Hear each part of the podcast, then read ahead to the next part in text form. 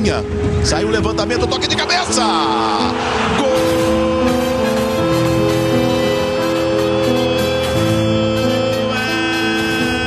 É do Nacional Berguêncio.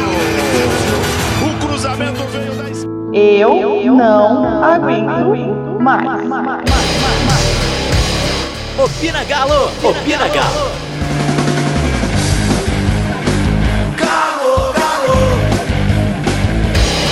com o pé direito, bateu dentro! O Atlético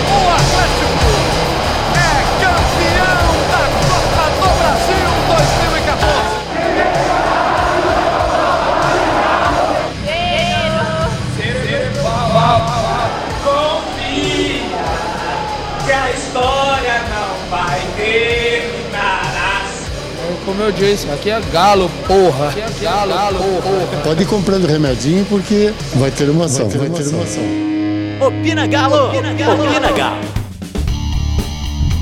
Então, gente, hoje mais um episódio do Opina Galo. Após mais uma derrota na Libertadores. Tá fácil? Nada, né? Então, gente, vamos para os destaques iniciais de hoje. Tem algum destaque? Qual, que é o, qual o número mais relevante da partida, mano? Depois daquela partida de ontem, não tem destaque nenhum, não. É, o silêncio é o destaque de tudo mesmo. O, Ah, isso. o, destaque é, o destaque é negativo. O Atlético teve 60% de posse de bola e não conseguiu criar uma, uma chance clara de gol durante o jogo. Felipe. Destaque é a dire- diretoria, que é o cachorro que corre atrás do rabo. Malu. É, fora das quatro linhas hoje, então, para poder quebrar esse climão que tá essa derrota, a gente vai falar um pouquinho sobre a nova patrocinadora do. Patrocinadora, né? A nova fornecedora de material esportivo, a Lecoq Sportif francesa, que eu vou abrasileirar porque eu não sou obrigada. E eu vou falar um pouquinho do a função ou não do Elias. Então vamos pro jogo, né, gente? Que é o mais importante, o mais triste. É, ô Stefano, Foi. Traz os números da partida pra gente chorar um pouquinho. Aqui, só rapidinho. Achar função pro Elias é fácil. Eu quero ver achar função pro Levi. Enfim, números da partida. Posse de bola do Galo foi 60,6%, 4 finalizações certas, 8 erradas, 8 assistências para finalização, 449 passes certos, 34% de posse de passe errado. Posse de bola do Galo foi 30% na defesa, 40, 50% no meio campo e 19% no ataque. Os números, do Atlético, os números do Atlético caíram muito depois que o Levi mexeu no time, colocando dois volantes mais recuados e o Elias um pouco mais avançado. Você vai falar da função do Elias daqui a pouco, né? Não vou entrar muito nesse, nesse mérito, não. Quer saber quem foi o jogador do Atlético que mais finalizou certo, mais errou passe? O que, que você quer saber? Fala comigo, Diego. Fala pra mim aí quem que foi o que mais finalizou certo. Foi o Casares, empatado no Casares e o José Welles, cada um com duas. O José Welles foi a finalização mais perigosa do Atlético no jogo, um chute na trave.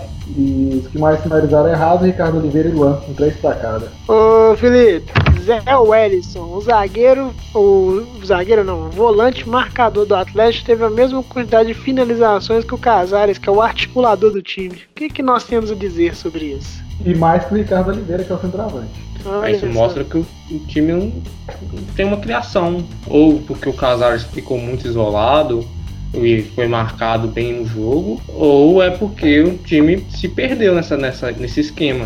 O Zé Wellison, que é um cara que tem um pouco de qualidade no pé, chamou um pouco a responsa ali no meio campo e conseguiu dar um passe, chutar aquela bola que ele chutou na trave. Mas isso é porque a deficiência desse esquema, a deficiência do time do Levi é muito gritante. Malu? É, então, é, eu vejo um problema crasso nesse esquema do Levi, que é pra quê? Pra quê você vai tirar um atacante para entrar com um volante no time, sendo que isso prejudica o ataque de modo geral. Então, assim, é, a, a, a saída do Xará, o pessoal até falou bastante que era um pouco justificado porque não estava apresentando os números, etc. Mas uma coisa que a gente tem que, que valorizar no Xará é a questão da velocidade. Ele traz velocidade pro, pro ataque. Então, mesmo que assim, até agora ele não tenha demonstrado tudo que a gente investiu nele, a maior contratação da história, o hype era muito grande ao redor de Xará, mesmo assim ele tava lá, entendeu? Ele tava lá correndo. Substituir esse jogador que estava fazendo uma função, pelo menos tática no jogo, mesmo que não muito técnica, por outro jogador que tinha outra função tática, que era o elemento surpresa da mistura, o elemento X que aparecia em alguns momentos. E agora esse jogador ele é completamente perdido, eu não preciso falar quem ele é porque todo mundo sabe que é o Elias. Ele não sabe se a função dele é ser ponta, ele não sabe se a função dele é ser atacante. Ele às vezes está dentro da área como centroavante. A única, certeza que a gente tem de tudo, que eu tenho certeza que você vai falar também, é que ele não marca, ele não corre, ele não dá passe, ele não finaliza e ele não faz nada. Então a função dele é ser ali no campo sem fazer nada. Então se tirou um jogador que tinha uma função de ataque para colocar um jogador que tinha uma função de volante barra meio campo e substituiu um pelo outro e acabou com o time, matou a transição do, do time. Ô Stefano, você falou pra mim que a posse de bola no Atlético no ataque foi 19%, é isso mesmo? Mas foi 19%, foi isso mesmo. No ataque foi 19% numa partida em que você tem a necessidade de atacar, mesmo jogando fora de casa. Sensacional, pra... né? Se você quiser o número mais preciso, 19,55%. Olha só que beleza, hein? É devido Aqui, ao esquema. É, também. Então, assim, essa questão. Quando você falou que o Casares e o Zé Wellison tiveram a mesma participação em chutes de gol e o Zé Wellison não conseguiu acertar a trave, acho que isso aí já reflete muito bem o espírito que tá o time do Atlético, né? Um volante que ah, ele tem qualidade, ele tem tudo, mas é um volante que a única função que ele tem na partida é roubar e dar passe. O cara consegue ter o mesmo número de finalização do que o criador de jogadas e mais do que o centroavante do Atlético. É ridículo para não falar outra palavra. Os jogadores que mais acertaram passe no Atlético ontem em campo o que mais acertou foi o Elis, 59. E é o único jogador do meio pra frente, na verdade, no Luan também, entre os cinco primeiros, só é os dois. O resto é o Hever, Fábio Santos e o Rabelo. E depois do Luan, depois do Luan vem o Patrick, Zé Edson e Jair. Fala, Isso já é um, um problema. Um problema assim, não sei se tanto um problema, porque tocar a bola talvez não seja um problema tão grande assim, se você conseguir atacar efetivamente. Mas isso tá acontecendo no Atlético tem eras que é o sistema defensivo é o que mais toca a bola.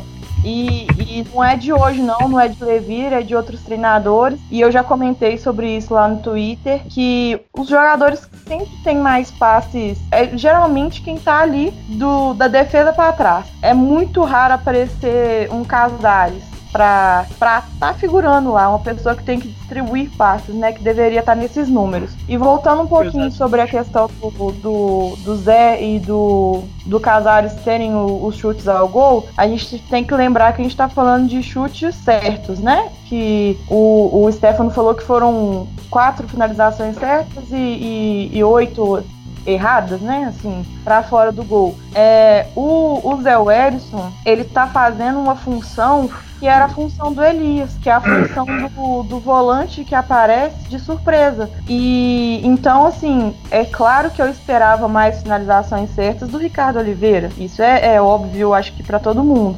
Mas ter o Zé Wellison como um. É, nessa estatística, como um elemento surpresa, isso não é tão. Eu não vejo isso com, olho, com olhos ruins. Eu vejo com olhos ruins a questão do pastor não estar tá na frente. Eu, o Zé Wellison podia ter as duas, desde que o pastor tivesse quatro.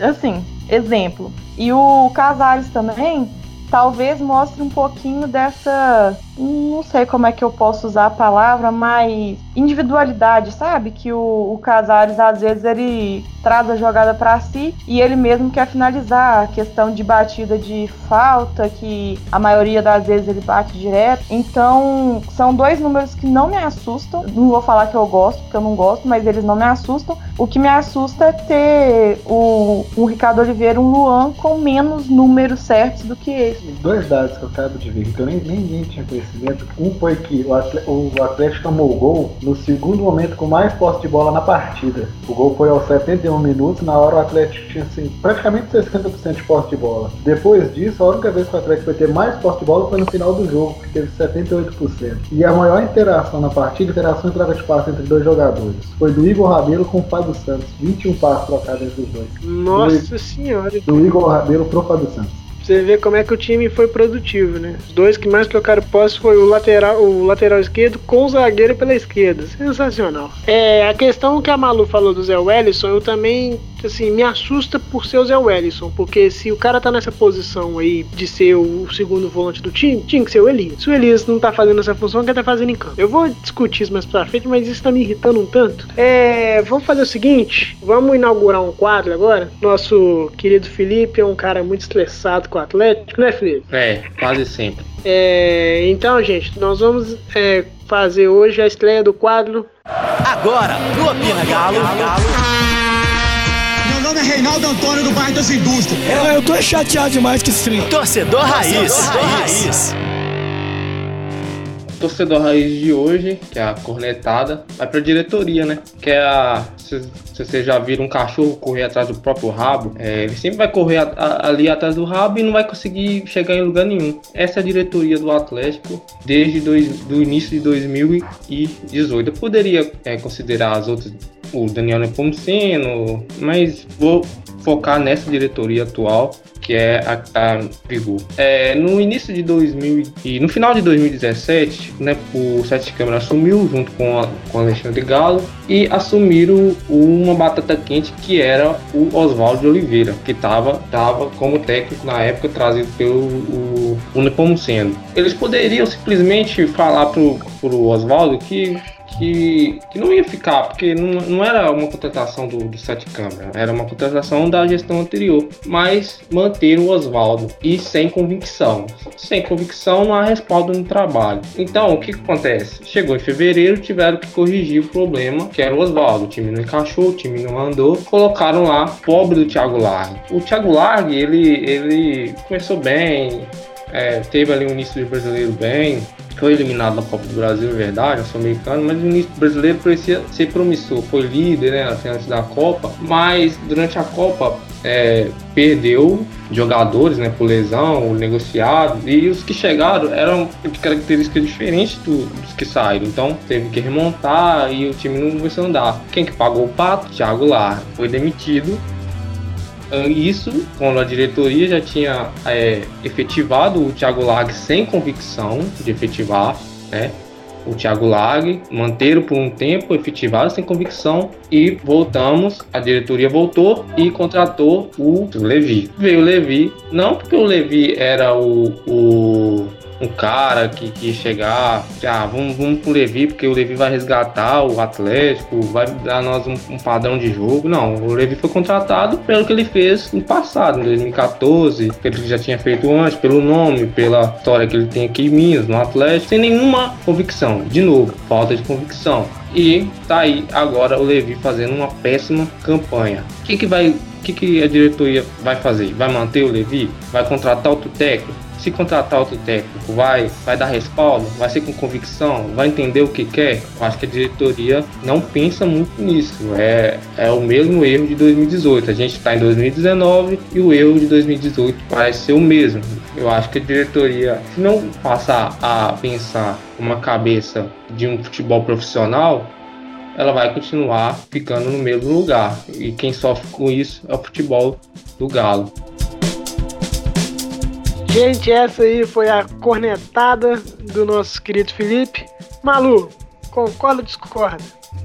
É, concordo com acho que praticamente tudo que ele falou. É, a questão de troca de técnico também não me agrada. O, a gente tinha técnicos, assim, alguns foram mandados embora por, por motivos extra-campos, tipo Oswaldo. A gente tem alguns técnicos que foram mandados embora por, sei lá por quê, tipo Roger Machado, que tinha números bons. Aconteceu no Galo, aconteceu no, no Palmeiras também. Então, assim, pode ser dele, falta de sorte, ou sei lá que que, que as pessoas estão vendo que a gente não tá vendo. E o Largue, pra mim, eu gostava bastante dele. Eu era uma das pessoas que defendia ele muito, principalmente por causa disso que o Felipe citou, de perder peças. A gente perdeu nosso meio de campo durante a Copa. E você tem um time e você perde as duas principais peças do time, assim, sem tirar a importância dos outros jogadores, né? Mas é, a transição do time, a gente perdeu isso. Então é muito complicado, manter um elenco dessa forma. Ele tentou do jeito que deu,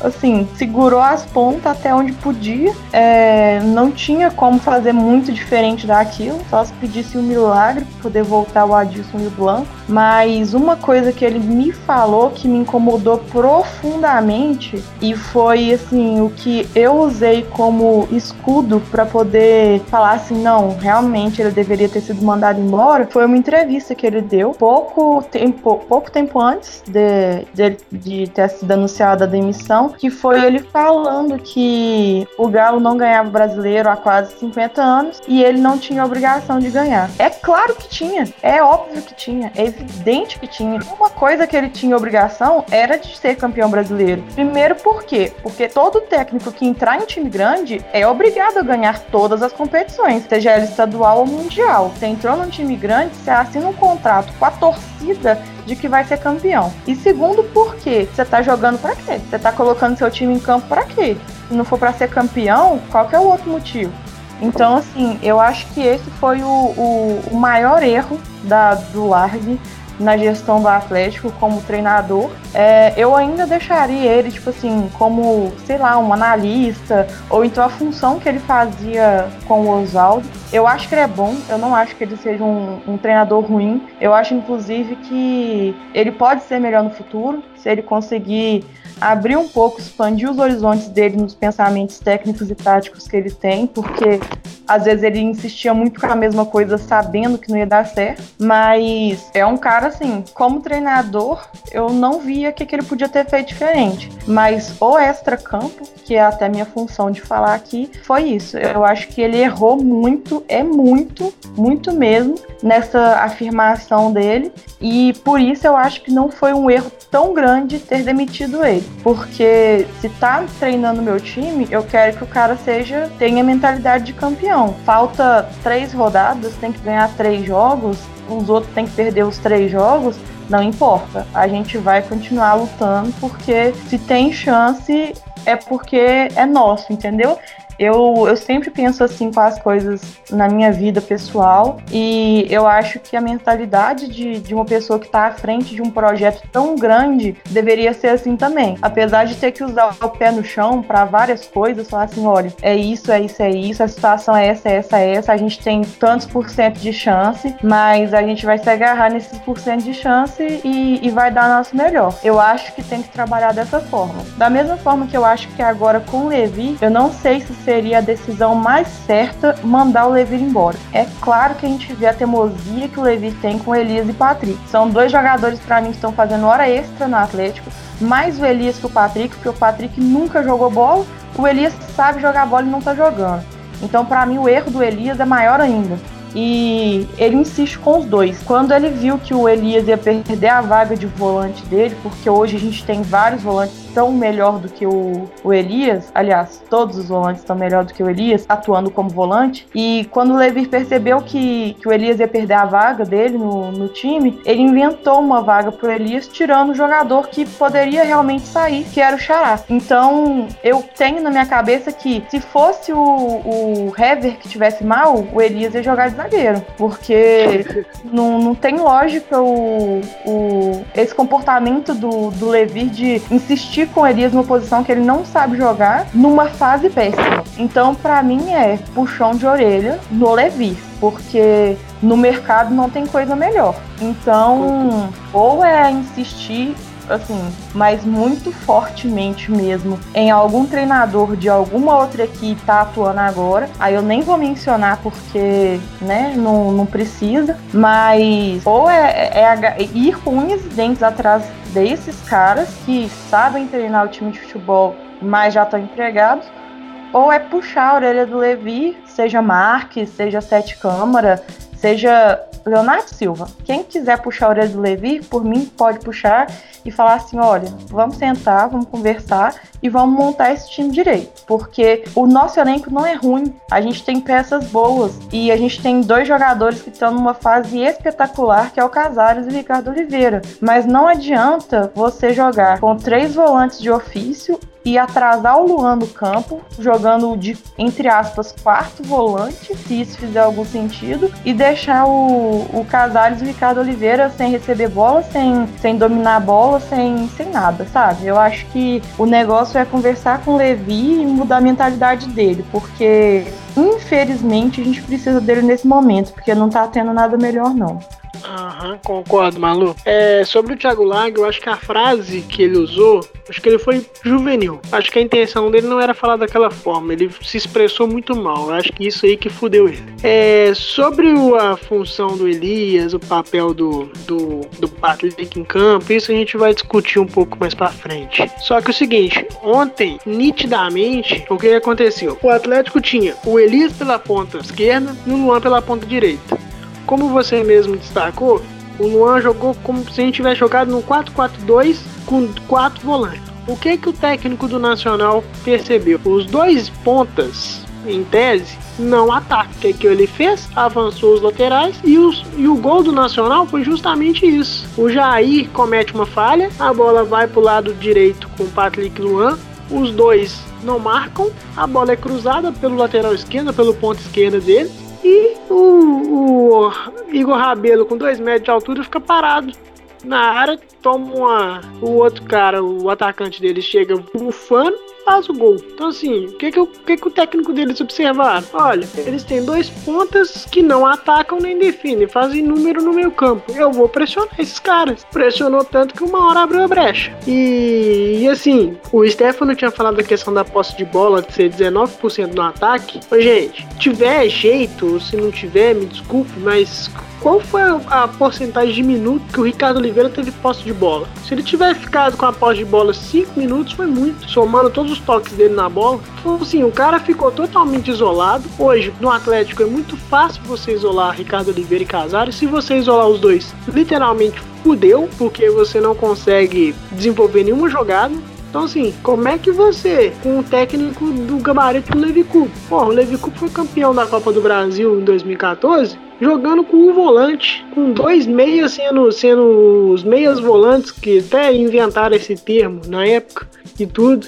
Aí foi pro Fluminense, foi pro Santos, não arrumou nada lá, veio pra cá na esperança de que quatro anos depois ele ia fazer o mesmo trabalho que fez. Não conseguiu. Por que não conseguiu? Porque o cara não procurou saber nem quem era, quem era o Danúbio. Não teve trabalho de reconhecimento do Danúbio, não teve trabalho de reconhecimento do defensor, não teve trabalho de reconhecimento nacional. Gente, o Atlético é muito melhor que esses três adversários. Muito melhor. Muito melhor que o Cerro. Muito melhor. Mas por que que perdeu o jogo? Por que que custou a ganhar do, do na, na pré-Libertadores. Porque os caras falaram assim: olha, eu sei exatamente como o Atlético joga, o Atlético não sabe como eu jogo. E a gente vai tentar dificultar o jogo dessa forma. E é assim que aconteceu. E se não acordar, eu Du, duvido, sinceramente, que o Levi passe do, do, primeiro semestre no Atlético. Ô, Stefano, traz alguns números positivos aí se tiver. Você perguntou, você falou a respeito da posse de bola do Ricardo Oliveira na partida, foi 2,95% do tempo. 2,95% do tempo foi com ele. Abaixo dele, dos jogadores que começaram como titular, só o Vitor.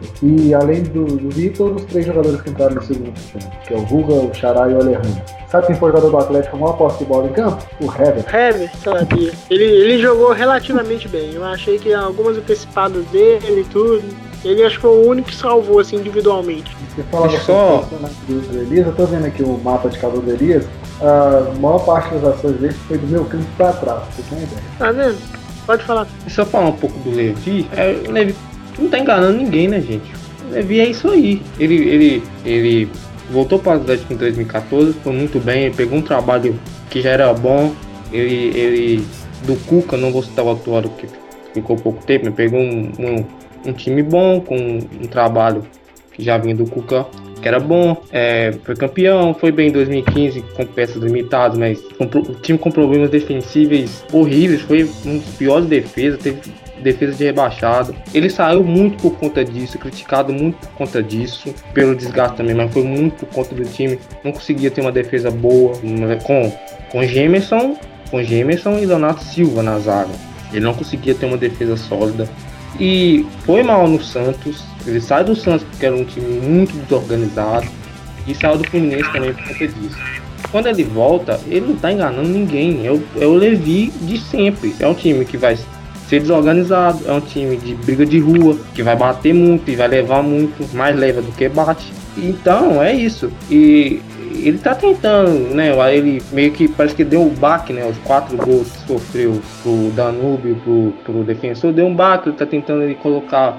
É, fazer uma, um time mais seguro, mas não, não, ele não tem capacidade de, de, de, fazer isso com o time. É um técnico que está na história do Atlético, que tem muitas passagens, mas é um técnico limitado. Ele não engana ninguém. Ele é assim, é o Levi Coupe.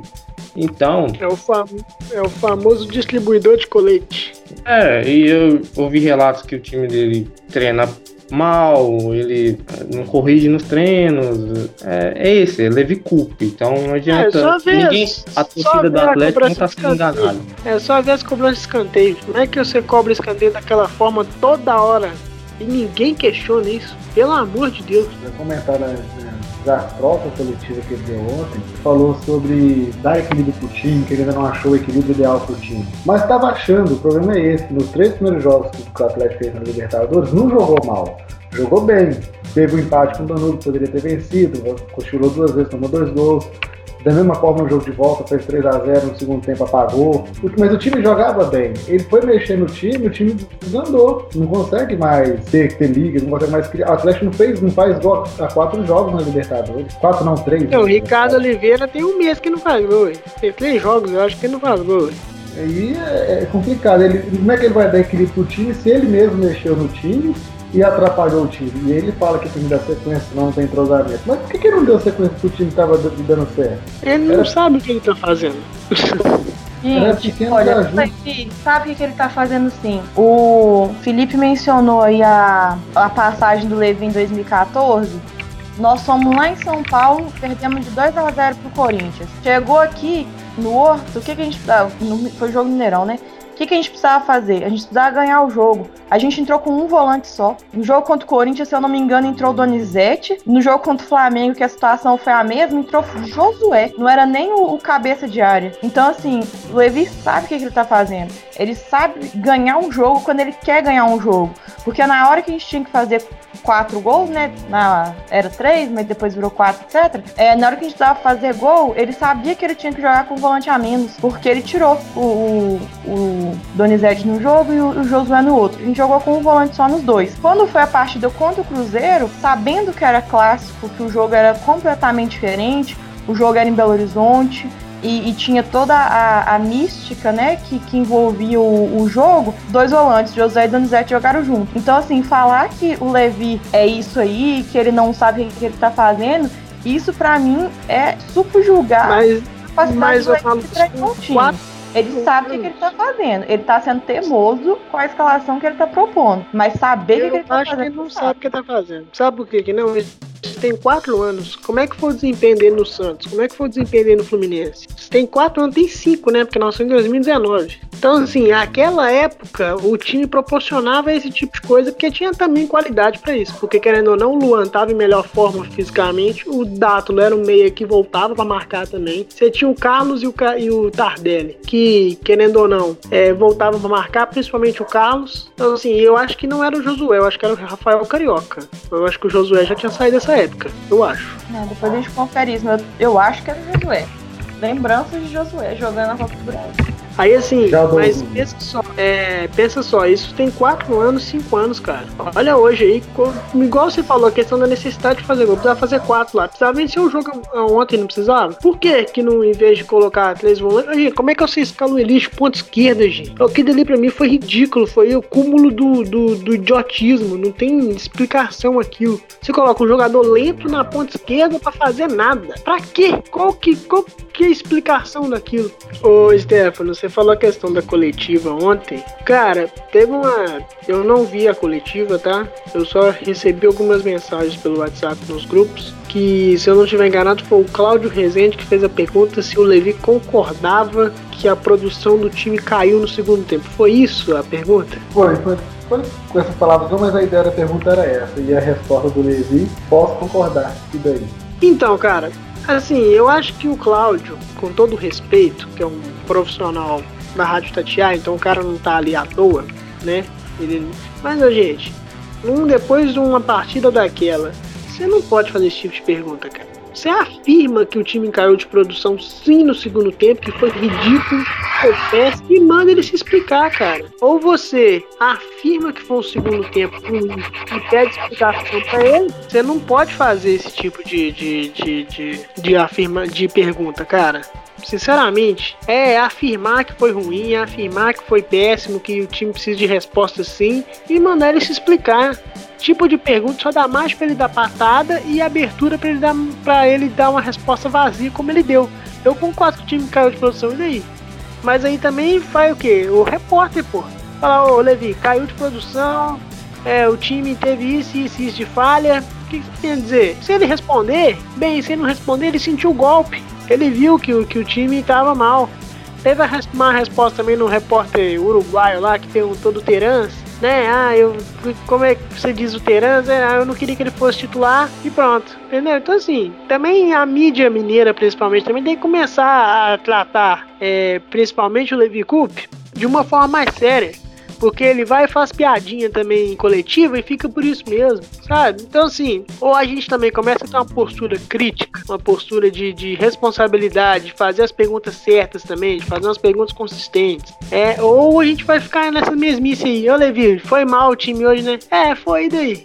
E aí, o que, você tem pra argumentar com o cara? Não tem porra nenhuma pra argumentar com o cara, não. Entendeu? Tem que posicionar também, tem que bater, tem que criticar sim, mas também tem que fazer pergunta inteligente, porque fazer pergunta só pra cumprir tabela ali também é melhor ficar calado. E até porque uma pergunta só pra cada um, não, né? Se você não, não souber aproveitar essa pergunta sua para fazer uma pergunta construtiva que vai agregar alguma coisa, você vai acabar tendo uma resposta dessa daí, ou então tendo uma resposta política igual normalmente também o pessoal sempre dá.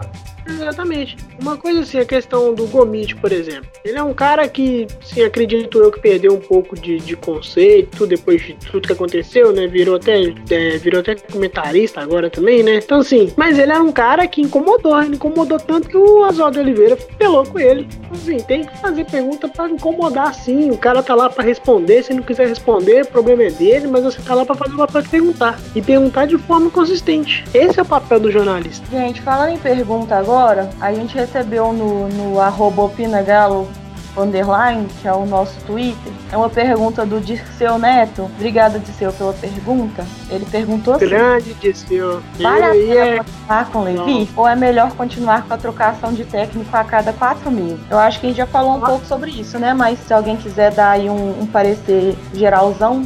Fala aí, Felipe. Vale a pena se a diretoria. Se vale a pena continuar com o Levi ou se é, tem que trocar de técnica a cada três meses, tem valor? Quatro meses. Não, não pode trocar, trocar de técnica a cada quatro meses. É o que a gente está fazendo. Mas a avaliação do trabalho do Levi, ela tem que seguir, a diretoria tem que fazer, tem que pensar, é isso que a gente vai querer para a temporada? O que, que o Levi vai nos dar? Será que ele vai conseguir fa fazer um time consistente defensivamente? Será que ele vai conseguir fazer funcionar esse esquema? O que, que o Levi precisa? O que está faltando? Acho que tem que ter essa avaliação do Levi, né? se é isso mesmo que o Atlético quer até o final do ano. Se, se o Atlético entender que não, não tá bem, que não, que não vai funcionar, que o trabalho do Levi não vai render, não tem por que não trocar. Acho que não existe essa regra, ah, não pode trocar de técnico. O que você não pode fazer é contratar sem convicção, sem saber o que você quer pro time. Isso não pode acontecer. Mas, na minha opinião, eu acho que pode dar mais um pouco de tempo pro Levi e deixar agora que a, a, Libertadores vai dar uma pausa, vai ter só Mineiro, né, vai ter um pouco mais de tempo para trabalhar o time, né, e, e, ver. Se não render, se não, não o time ver que o time não vai evoluir, troca. Mas aí na troca você vai ter que buscar um, um treinador que você vai ter convicção, que você vai, vai, vai ser compatível com o elenco que você tem, com o que você pode melhorar o elenco. Essa que a diretoria tem que fazer. Tem um trabalho sério no futebol, não o que está tá acontecendo agora. Mais uma pergunta aqui do João Batista. Ele perguntou assim: atualmente o Levi representa o DNA atleticano? Isso aí deu polêmica, hein? Stefano, você quer falar? É, complicado. Eu, eu, eu acho que não. Primeiro a gente tem que entender o seguinte: o DNA que ele está dizendo é o DNA das conquistas, certo? É, de conquista ou de forma de jogar? De forma de jogar, aquele galo doido. É, isso que eu queria entender também. E que se for. Que se for, que se for, gente. Vai pelo, pelo coração de vocês. Não, se É, for se for- de jogar, com certeza não, porque ele tá escalando um time com três volantes. Antes, no começo da Libertadores, podia ter aceito. Tava com três atacantes, que negócio. Igual o Galo na Libertadores de 2013. Fazia muito gol, mas tomava muito gol. Tava mais um, mais um pouquinho parecido, mas também a qualidade do time também não ajuda muito. Também. Tem- tem- Felipe, É, se for DNA de jogo, não. Que, que DNA que o Atlético tem de jogo? É o Galo doido? Aí a vida toda foi Galo doido? É, um- É. é mais difícil. Esse, esse, esse, esse tema é um pouco difícil de responder, confesso. O DNA que eu entendi da pergunta foi Cuca e Levi 13, 14 e um pouco de 2015 foi um time agressivo, né? Que conquistou títulos. Hoje, cinco anos depois, o mesmo Levi não faz o seu time ser agressivo e o time também não produz ofensivamente absolutamente nada. Então, assim, hoje, o Levi de hoje não representa nenhum DNA do Atlético campeão da Libertadores, campeão da Copa do Brasil. Agora, o Levi tem o DNA dele no Atlético. Ele, acho que se eu não estiver enganado, ele é o segundo ou terceiro técnico que mais dirigiu o clube, né? Então, é o terceiro, né? Então, então assim, tem isso. Mais É. alguma participação, mano? Eu vou responder essa pergunta de uma forma um pouco mais objetiva e, e sem devanear muito pelo significado de DNA atleticano. Hino do Atlético, o hino, o, o Vicente Mota, compositor do hino, ele deixa bem claro: jogamos com muita raça e amor. O DNA do atleticano é isso. Nós somos o Clube Atlético Mineiro e nós jogamos com muita raça e amor. O estilo galo doido ele não surgiu em 2013, surgiu em 2014. O estilo galo doido ele surgiu quando o galo doido surgiu e ele, o galo só ficou doido por causa do estilo. Então é uma coisa assim, não foi o, o, o galo que ficou, não foi o doido que, que gerou o galo, foi o galo que gerou o doido. E não sei se eu fui muito clara nessa colocação, mas a questão é, o atleticano, o que o atleticano quer do Atlético é que o Atlético jogue com muita raça e amor. E isso atualmente em 2019 não está acontecendo com o time de Libertadores do Leverkusen. Porque a gente tem que lembrar que o Levir treina o time que está jogando no campeonato estadual, o, o time que é líder do campeonato estadual.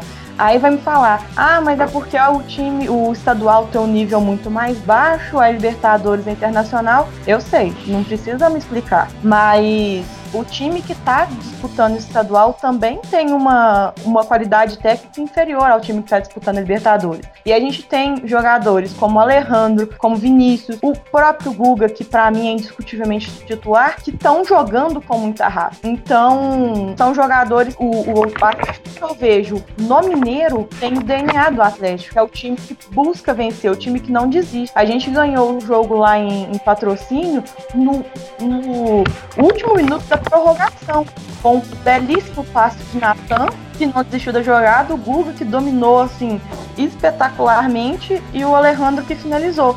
Então, o time do Mineiro de Levir Coupe tem o DNA do atleticano. O time de Libertadores tem três volantes, não tem DNA nenhum. E o Natan volante, não esqueçam disso.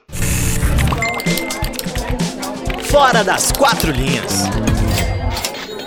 É, então, é, a Lecoq Sportif, todo mundo sabe, é uma empresa francesa. Ela foi fundada há dois séculos atrás, em 1882. Então, tradição é uma coisa que a gente não precisa nem cobrar de uma empresa que já está há tanto tempo no mercado assim. Mas é, eles só foram ficar mais famosos assim, registrar a marca deles mesmo em 1948.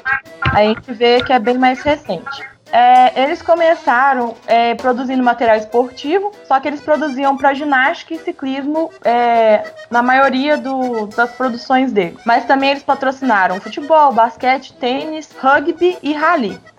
O slogan deles, que é sensacional, é a marca dos campeões. É, o galo sempre foi a marca visual deles, o, o, o galo dentro daquele triângulo.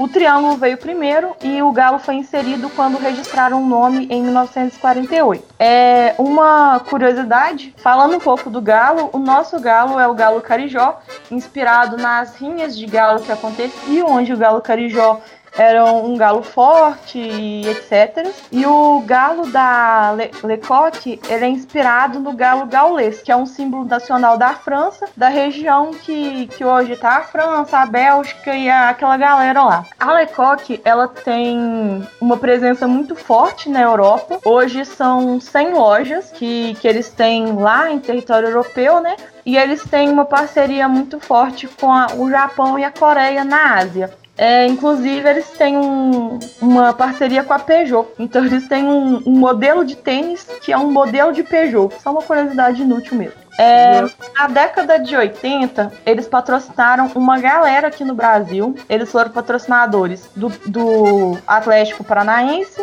do Esporte, do Fluminense, do Inter, do São Paulo, do Ferroviário do Ceará e do Paraná, mais recente, em 2003.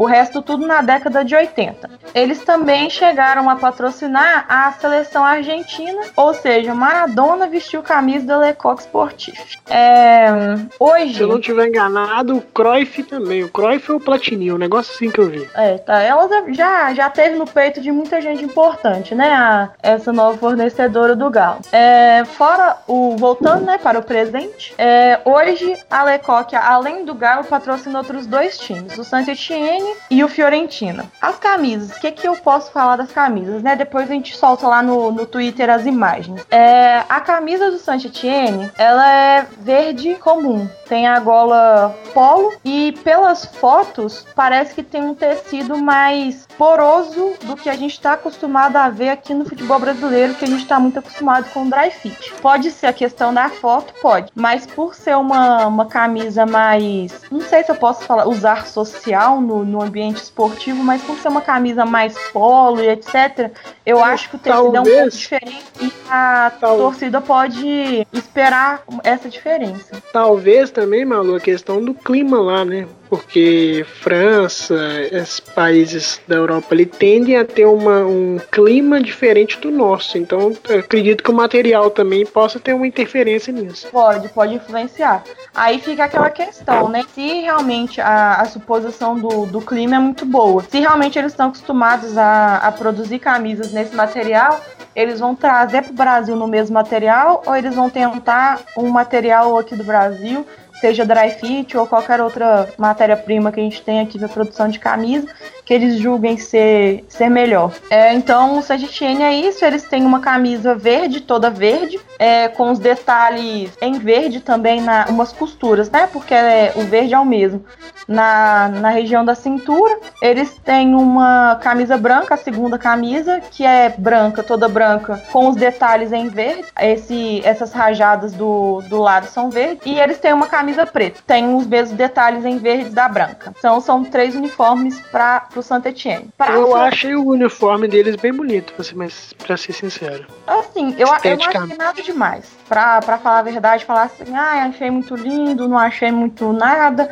Eu achei comum, sabe? Uma camisa verde com detalhes básicos, um tecido que parece ok. Uma golinha bonita, que eu valorizo muito a gola nas camisas, mas uma camisa ok, não tem nada de, de espetacular, não. Já o nosso outro amigo, que é patrocinado, patrocinado não, né? Fornecido material esportivo para eles também, é a Fiorentina. A Fiorentina, ela já tem uma história muito melhor que eu achei fantástica.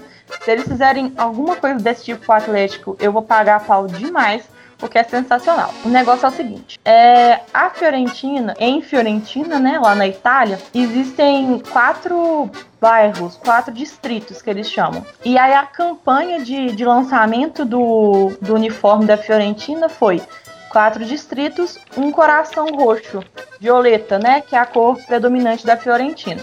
Então, a Fiorentina para 2000 e nessa temporada 2018-2019 não tem três uniformes, tem cinco. A gente tem o roxo, que é o principal, é, que é toda roxa com a, a golinha polo, né? O, o galo do, da Lecoque e o escudo da Fiorentina do outro lado. A camisa não tem nenhum outro detalhe, nenhum outro detalhe adicional. Ela é só roxa com a golinha polo e nenhuma costura a mais. É, ela só tem um, um detalhe por dentro que é um, uma saudação do, da, Fiorentina, da Fiorentina mesmo. Tá tudo escrito em italiano e ela é silcada na parte de dentro do, do pescoço. Eu não vou arriscar meu italiano aqui, até porque eu não sei falar trem, não. É, os quatro uniformes reservas, cada distrito desses quatro que eu mencionei, eles têm uma cor. Eles são representados por uma cor. Então, os bairros históricos são Santo Espírito, que é branco, Santa Croce, o azul, é, Santa Maria Novela, de vermelho, e o verde do San Giovanni. Então eles têm as camisas é, dessas cores que eu mencionei, branco, vermelho, verde e azul, com um, um, traço lateral também na, na linha da cintura roxo, porque no final das contas os quatro distri distritos são uma cor só, que é a cor roxa. Eu vou tentar achar o, o lançamento das duas no, no Twitter. O vídeo do lançamento da camisa da Fiorentina é 100% sensacional, sem defeitos. Então, assim, minha expectativa. Vendo a camisa do Saint Etienne, eu não acho nada. Eu acho que vai ser mais uma camisa que vai ter as listras normais, do jeito que a gente está acostumado a ver. Vai ter o número atrás, do jeito que a gente está acostumado a ver. Vai ter os calção sem nada de demais, assim. Vai ser só um uniforme normal que a gente está acostumado. Agora, se for de acordo com a Fiorentina, a gente pode esperar muito, muita novidade em relação à expressão, sabe? É, talvez é, estampas, porque o galo não foge muito do preto e branco, né? Então, talvez estampas. Eles têm nessas camisas, cada uma é estampada com o, o símbolo do, do bairro, né? Do distrito. Então, tem uma cruz, tem um sol, é, são coisas muito bonitas. E então a gente pode esperar alguma coisa nesse nível. E assim, não sei, eu tô, tô bem dividida porque a expectativa de um lado é muito alta e a do outro é, é bem comum. Mas de qualquer forma, eu acho que essa sacada do da Lecoque e o Galo foi muito legal porque a gente vai ter dois galos na camisa, né? O, o gaulês e o carijó. Então, eu, como boa atleticana otimista, eu quero muito que dê certo é, essa parceria. Tomara que eles consigam fornecer o material para nossa torcida, né? Porque comprar eu tenho certeza que a gente vai. E o interessante é que, segundo tem uma reportagem no jornal L'Equipe, né? Que um dos diretores ou o diretor da, da Lecoq fala que foi o sete câmera que procuraram que procurou eles, né? É questão da identidade. Ele até fala ele no, no trecho da entrevista que o, o presidente procurou eles por conta dessa identificação do Galo. Ou seja, isso aí também é um ponto positivo para a diretoria, né?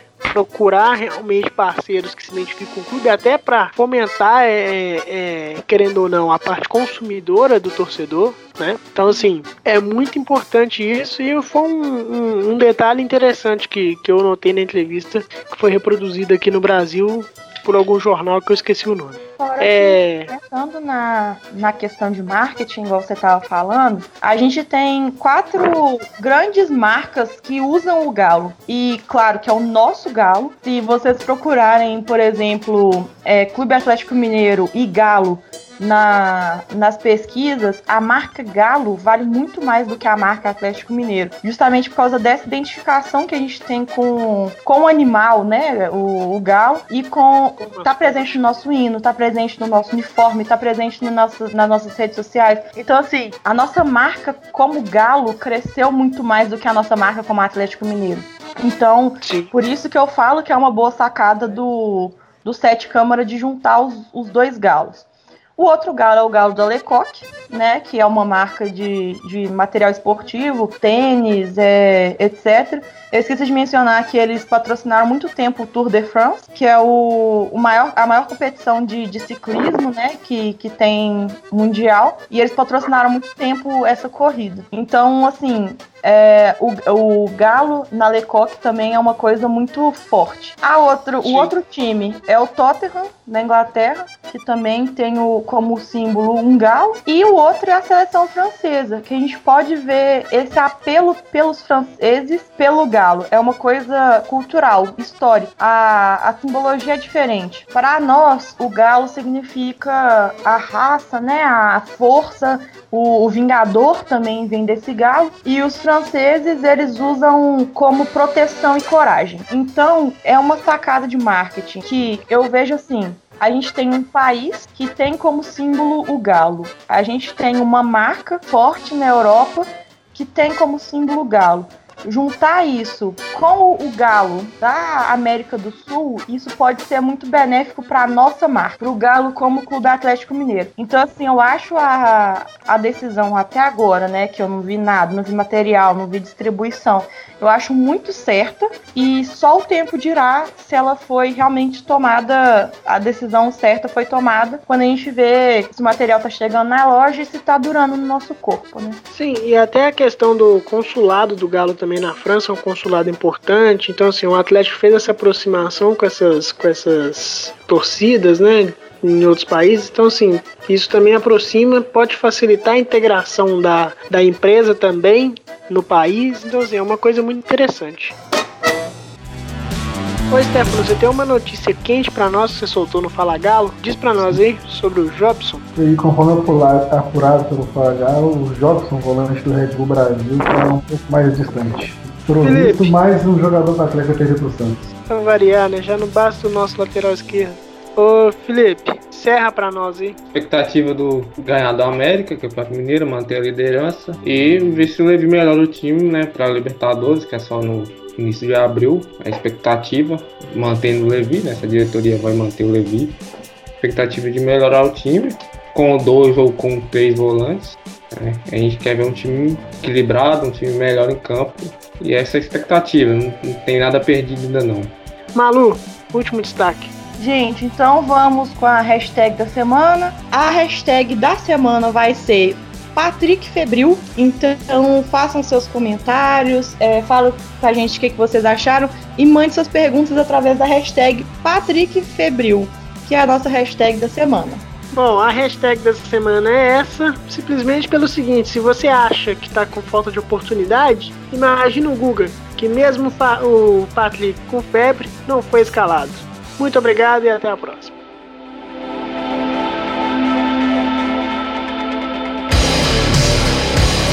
Opina Galo! Opina Galo!